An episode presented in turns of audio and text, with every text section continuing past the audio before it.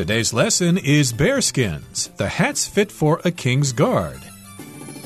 Hi, everybody, I'm Roger. And I'm Helen. And today we're going to talk about something called bear skins, which you could guess is something made with the skin or leather of a bear. But these are hats worn by the guards at Buckingham Palace in England. Perhaps you've seen pictures of those guys smartly dressed in red suits with those black hats that stand really tall on top of their heads. Yes, and these hats are fit for a king's guard. When something is fit for something else, else, it means that it is appropriate for that other thing or that it's good enough for that other thing.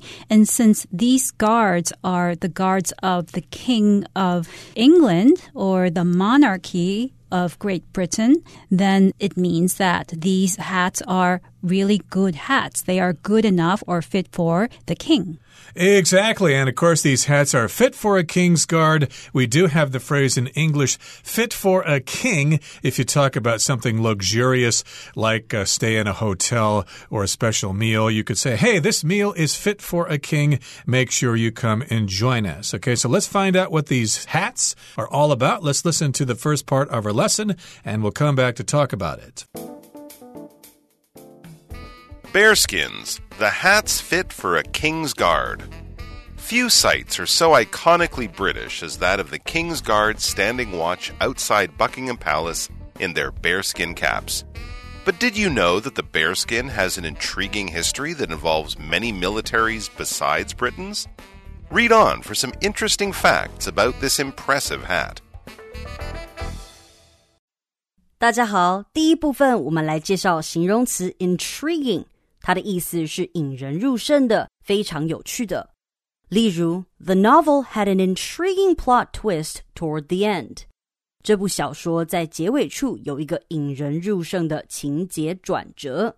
又或者说，The scientists came up with several intriguing theories about the origins of the universe。关于宇宙起源，那位科学家提出好几个非常有趣的理论。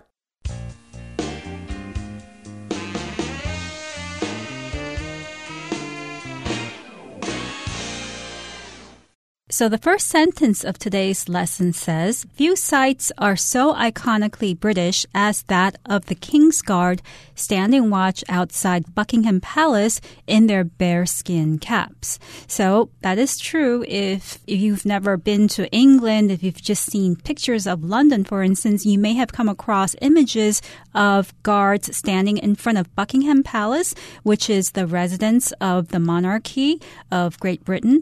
And these guards guards stand there and they're wearing bear skin caps. So this site is iconically British. So the word iconically, first of all, is an adverb. And if we look at the adjective form of this adverb, iconic, it means that it's famous for something. So if something is iconic, it's famous for representing a particular thing or a particular idea.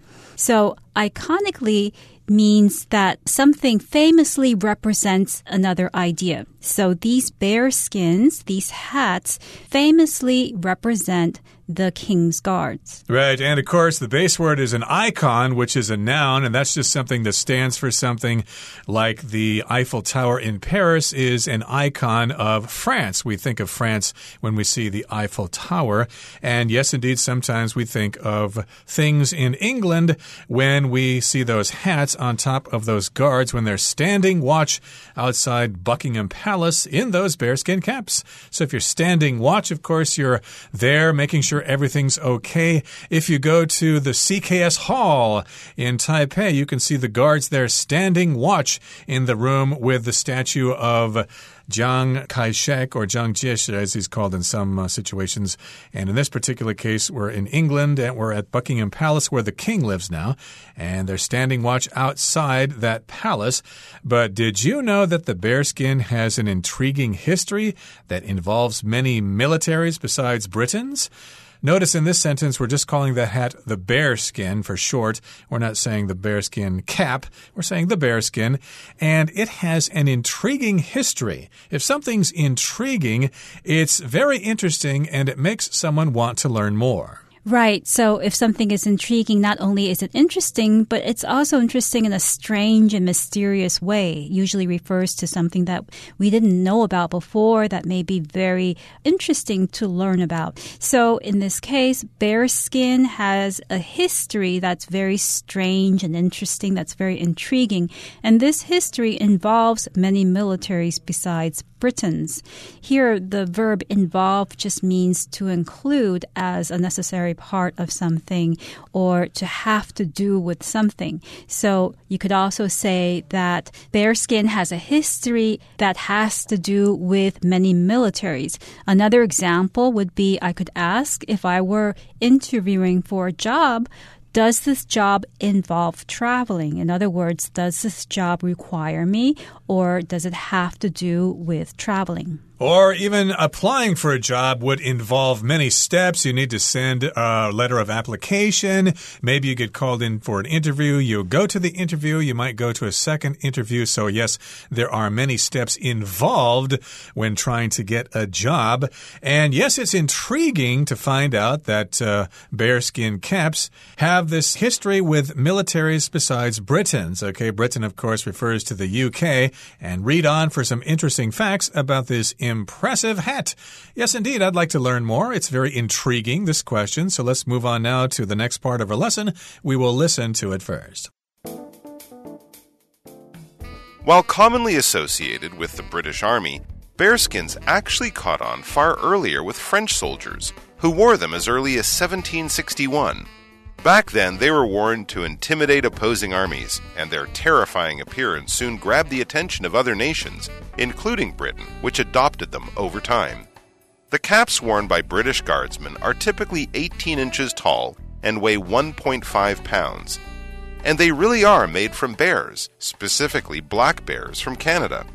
Naturally, this has led to protests by animal rights advocates but so far, only two of the 14 countries whose militaries use bearskin caps, Sweden and Italy, have switched to hats made from synthetic materials. 第二部分，我们看到动词 intimidate，它的意思是恫吓、恐吓。例如，The bully used his physical size to intimidate other children。 那个恶霸用自己的体型来恫吓其他孩子。又或者说，Jeff is not intimidated by people who think they have power over him. Jeff 不会被那些自认为对他有控制权的人恐吓。接下来，我们看到形容词 terrifying 这个字的意思是令人害怕的、害人的。例如，Janice finds the thought of losing her daughter terrifying. Janice 觉得失去女儿的这个想法令人感到害怕。或是 the terrifying roller coaster is a popular attraction at the theme park. 那座骇人的云霄飞车是主题乐园中一项受欢迎的卖点。另外，去掉这个字的字尾 ing，就会变成动词 terrify，它是指使害怕、使惊吓。例如，After being bitten, the girl was terrified of dogs for a very long time.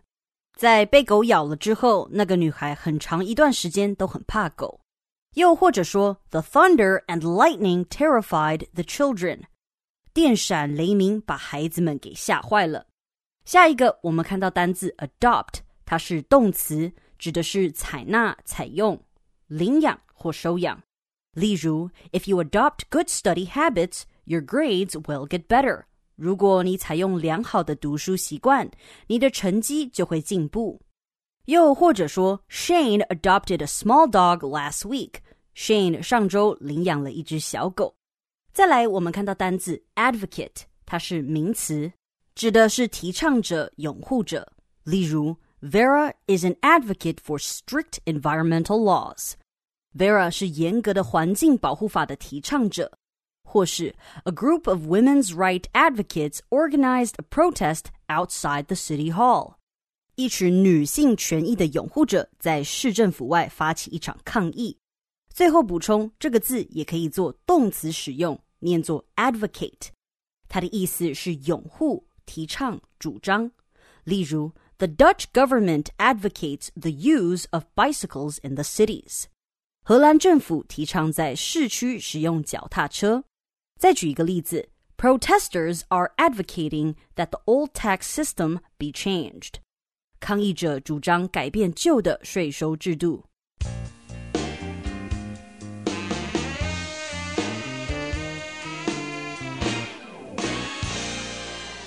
While commonly associated with the British Army, bearskins actually caught on far earlier with French soldiers who wore them as early as 1761.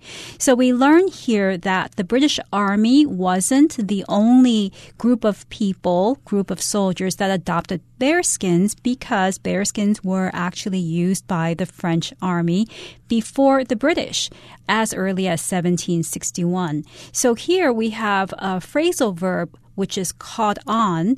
And the sentence says that bearskins actually caught on before the British began using them. And caught on basically means to become popular or fashionable.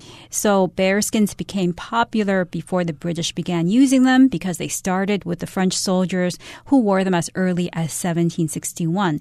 As an example sentence, I could also say that Apple computers came out with its AR headset a few months ago.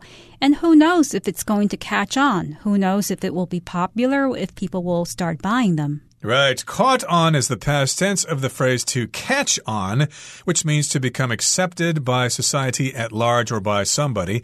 And this reminds me of the YouBikes when they first came out in Taipei. It took a while for them to catch on. I remember the YouBikes just parked at their docks and nobody was riding them for a long time, but eventually they caught on and now you see them everywhere. And yes, indeed, bearskins actually caught on far earlier with French soldiers who wore them as early as 1761. So the French soldiers were wearing them a long time before the guards in England were wearing them. And yes, indeed, they wore them as early as 1761, which is uh, actually before the French Revolution, I believe. And back then, they were worn to intimidate opposing armies and their terrifying appearance soon grabbed the attention of other nations, including Britain, which adopted them over time. Now, let's back up here to the beginning of the sentence. These caps were worn to intimidate opposing armies. If you intimidate somebody, you kind of frighten them. You put on some kind of posture or some kind of position, and then they're scared of you. And of course, you do these things in order to scare them, to make them run away. Right. Or more specifically, if you intimidate somebody, you scare them so that you'll get them to do something that you want. So I could also say to somebody, don't let your boss intimidate you. Don't allow your boss to control you to do whatever your boss wants. You should stand up for yourself. So that's another sense of intimidate. And here, bearskins were worn to intimidate opposing armies. So opposing here is a word word that means fighting against. So if you're a soldier, your job is to fight against the enemy or the opposing soldier. I could also talk about an opposing team. If a home team is playing a game against another team, then they are playing against the opposing team or the guest team. Yeah, opposing is related to the word opposite, which means the different part of something, like the opposite of black is white, etc. And so these are two armies that are fighting each other. For instance, maybe the French are trying to fight against the Russians, and the Russians aren't afraid of the French. And so the French put on these hats to intimidate the Russians, and then the Russians see those caps and they go, Oh my goodness, those French people are so big and hairy, we better run back to Moscow. And of course, we're describing these caps as being terrifying. Their terrifying appearance soon grabbed the attention of other nations or other countries, including the UK, Britain, and they adopted those caps over time. If something's terrifying, it's very scary. And yes, indeed, I guess the British were watching the French fight against the Russians or whoever, and they thought, gee, the French are winning more often when they wear those caps. Maybe we should adopt them too. Right. So it's useful to adopt a terrifying appearance, to have a terrifying appearance if you want to scare the opposing army or if you want to scare your opponent. Terrifying, of course, means scary, frightening. I could also say that I don't like horror movies because they're terrifying and they scare me. But Britain did adopt them over time. Here, adopt means to decide to use something. So I could also say, as an example, I need to adopt a better diet if I want to lose weight. But the original, or I would say the more common meaning of adopt, means to take in somebody else's baby or child into your family and to legally raise that child as your own. So you may want to, a couple may want to adopt a child they can't have children on their own or they want to do something nice for society and adopt another child. Or you can adopt a pet from the shelter if you want to get a dog or a cat. There are plenty of dogs and cats waiting for homes at your local shelter. You can adopt a pet from an animal shelter. But in this particular case, the British started to use these hats themselves. They adopted these hats for their own use. And the caps worn by British guardsmen are typically 18 inches tall and weigh 1.5 pounds. So we're talking about the guards or members of the King's Guard. And of course, we're also referring to them as guardsmen. And they typically wear these hats, or at least the hats that they wear, are typically 18 inches tall, which sounds kind of tall. It seems like you'd probably have to walk fairly straight in order to keep those hats from tipping over. And also, they're a little heavy. They weigh 1.5 pounds, so those guards better do some neck exercises to make sure their necks are strong enough to hold those hats up. And they really are made from bears. So these hats are made from bears, specifically black bears from Canada.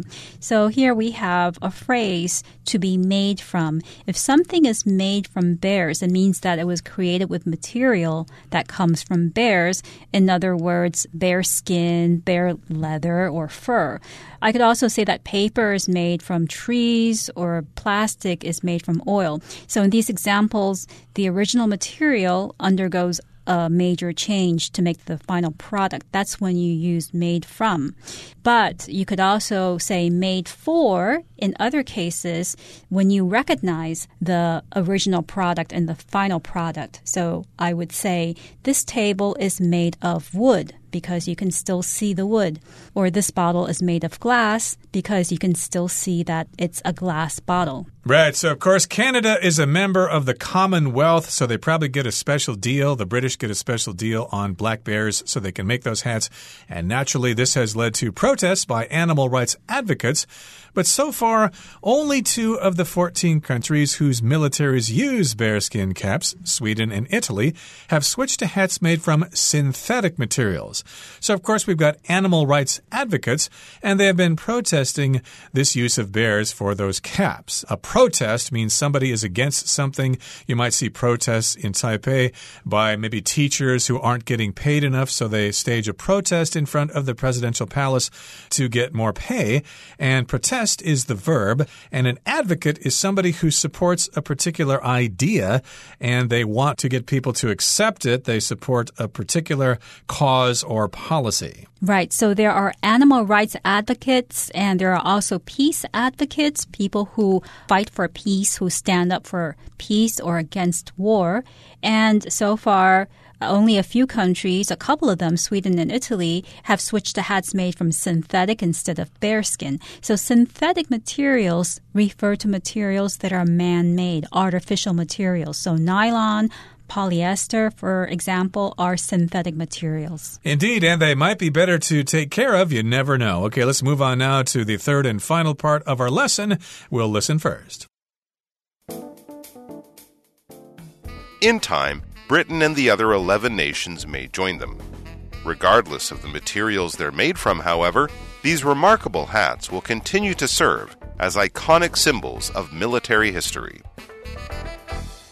In time, Britain and the other 11 nations may join them. So before we said that out of the 14 countries whose militaries use bearskin caps, only two, Sweden and Italy, have switched to artificial materials. But in time, the other 12 nations, that is, Britain and the other 11 nations, may join Sweden and Italy and switch to synthetic materials for their caps. Indeed, but some things are difficult to change. Of course, traditions are hard to change, so it may take Britain or other countries some time to start using synthetic materials in those caps. Regardless of the materials they're made from, however, these remarkable hats will continue to serve as iconic symbols of military history. So it doesn't really matter what the materials are made from, they're still remarkable and they will be around for quite some time. If something's remarkable, it's worthy of attention. It's something that you need to pay attention to because a remark is something that somebody says or it's an observation that somebody makes.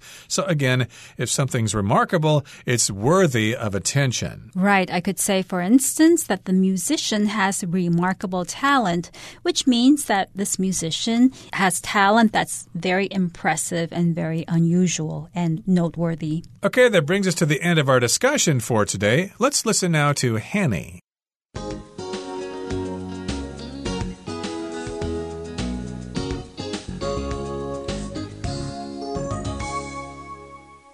各位同学，大家好，我是 Hanny。我们来看今天的文法重点。课文第二部分写到，While commonly associated with the British Army, bearskins Actually，点点点点点，它是表达说，虽然熊皮帽常与英国军队联想在一起，但实际上怎么样怎么样？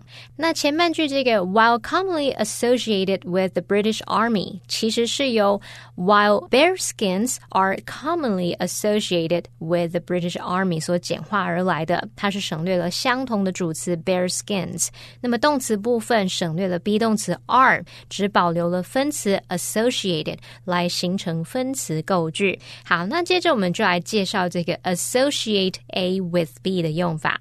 associate 它也可以念作 associate，它当动词可以表达联想或是使有关联。那除了用 associate A with B，也常用被动语态 A。Be associated with B 去表达出两种常见的语义哦。第一种是表达说将 A 和 B 联想在一起，例如 Many people associate summer with the beach，许多人会把夏天跟海滩联想在一起。那第二个语义是表示使 A 和 B 有关联。像 these symptoms are associated with anxiety，这些症状与焦虑症有关。好，我们看到同样在课文第二部分，他有提到说引起动物权利倡导者的抗议，文中是用 advocate。当名词来指提倡者。那这边补充一下哦，voc 或是 vok 或是 vow 这一类字根带有 call、speak、sound、voice 的意思，表示说话、叫喊或是声音等等。那么在 advocate 这个字当中，它的字首 ad 表示朝向，字根 voc 是说话，那么 ate 可以当动词字尾或当名词字尾。那同学们可以试着联想，对着。大众发言的人，朝向大家说话的人，就是去大力提倡某件事的人。所以，advocate 当名词就是提倡者、拥护者。那么，当动词是念作 advocate，表示拥护、提倡或是主张。好，那课文最后有提到说，无论熊皮帽是由什么材质制成，这些引人注目的帽子将继续作为军事史的代表性象征。文中用到片语介系词 regardless of。去表达说不管怎么样怎么样，不论怎么样怎么样，那它后面可以接名词、动名词或是名词子句。举例来说，The event will take place next Sunday regardless of the weather。不管天气如何，那场活动会在下周日如期举行。好，那我们再看个例句，是在 regardless of 后面接名词子句的。You must stick to your goal regardless of what other people think。不管别人怎么想，你一定要坚持自己的目标。好，那以上时间重点整理，我们回顾今天单词吧。Involve. The discussion will involve all team members promoting teamwork and productive sharing of ideas. Oppose. Claire plans to oppose her best friend Janice in the election for class president. Terrifying. My sister warned me that this horror movie is quite terrifying. Adopt. After two failed attempts, Michael adopted a more careful approach to preparing for his driving test. Protest. The students organized a peaceful protest to raise awareness of climate change. Advocate. Bonnie is a fearless advocate for human rights. Remarkable. Rick's mathematical ability is remarkable for someone so young.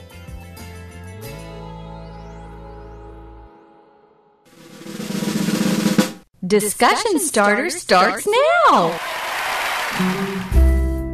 Here's our discussion starter. The question is What are your thoughts on the use of real bearskin for bearskin hats? I think that no countries should use the skin of real bears in the hats. It would be better if all of the countries adopted synthetic materials. I personally am an advocate of animal rights, so that's what I believe.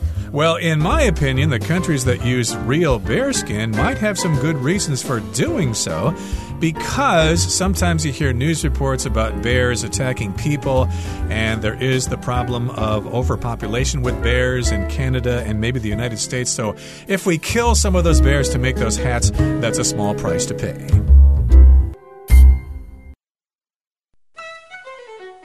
Well, everyone, today's article has come to an end, and I sure hope you enjoy reading along with us.